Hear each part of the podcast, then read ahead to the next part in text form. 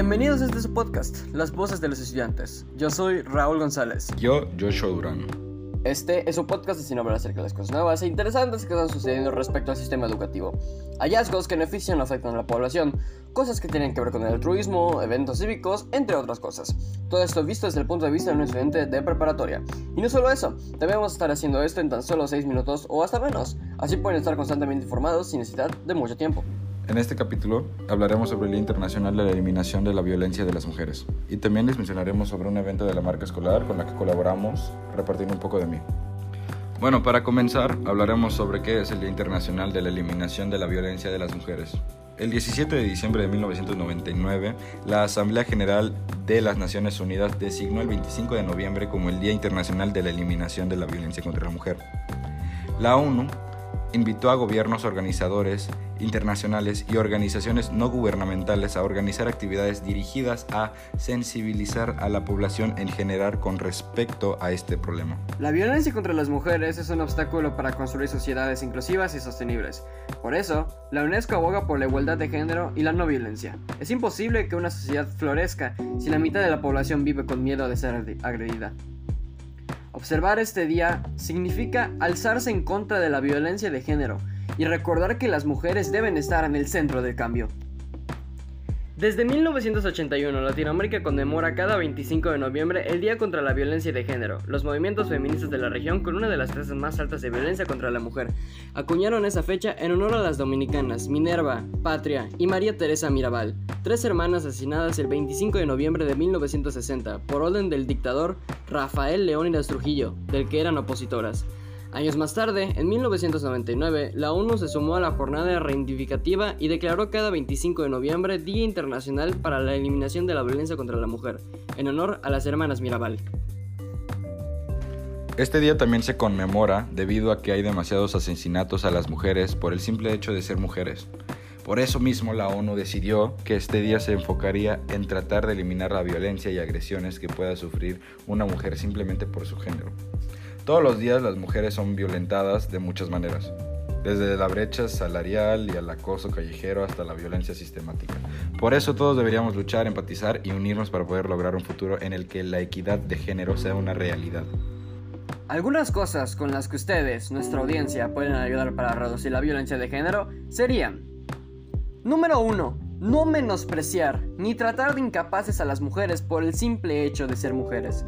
Las mujeres son seres humanos tan capaces como los varones y por lo tanto no merecen ser ni menospreciadas ni infantilizadas, ni deben de verse débiles ante sus ojos. Número 2. Si eres una persona en un rango alto en tu trabajo y tengas a personas que trabajen para ti, deberías intentar en la medida de lo posible acordar la brecha salarial. Usualmente a las mujeres se les pagan cantidades ridículamente pequeñas en comparación a un hombre por hacer el mismo trabajo. Así que si pueden hacer algo al respecto sería Número maravilloso. 3. Otra cosa que podrías hacer es cuestionarte las conductas patriarcales que puedas tener. Todos tenemos conductas patriarcales. Esto debido a la crianza sistemática a la que nos hemos visto sometidos como sociedad.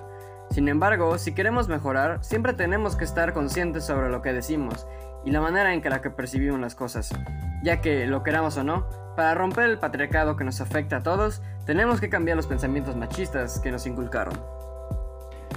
Durante estas fechas hay que recordar que la violencia doméstica por género es muy común en México y en el mundo.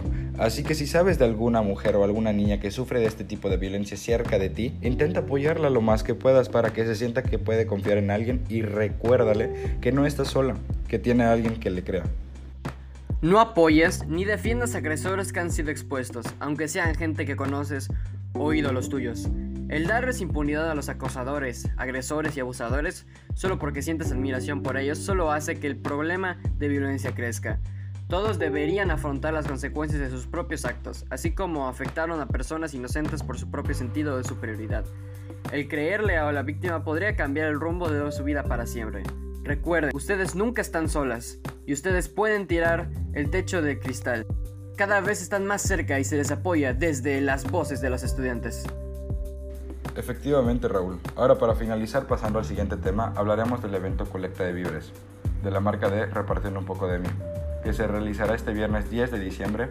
Este evento servirá como ayuda a AMANC la Asociación Mexicana de Ayuda a Niños con Cáncer.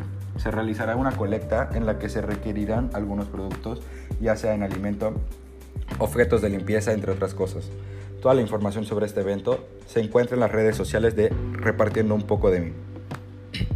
Este tan esperado evento tendrá lugar en la Escuela Rochavi Pensiones, ya que se ha recibido una participación ante este evento. Si quieres ayudar con cualquiera de las cosas en este evento, se requiere que te puedas poner en contacto de alguno de los integrantes de la marca en sus redes sociales, o yendo al Instituto Rochavi Pensiones en Mérida, Yucatán, directamente. Este evento, realizado como ya dije el 10 de diciembre de 2021, del 9 de la mañana a 7 de la tarde, eres invitado a apoyar a esta organización. Recuerden que si llegas a hacer esto lo haces con buena mano, lo tratas de hacer sin recibir nada a cambio. Con el ver feliz o ayudar a los demás debes sentirte bien, porque lo hiciste, y debes sentirte orgulloso de lo que haces. En fin, esto fue todo por el día de hoy. Espero que les haya gustado y esta información puede ayudarles en caso de necesitarla. No olviden seguirnos en Anchor FM como en Spotify como las voces de los estudiantes. Y también seguirnos en las redes sociales de Repartiendo un poco de mí. Los veremos en el siguiente capítulo. Como siempre, y esto Leo, saben, yo soy Raúl González. Joshua Durán. Y esto fue Las voces de los estudiantes.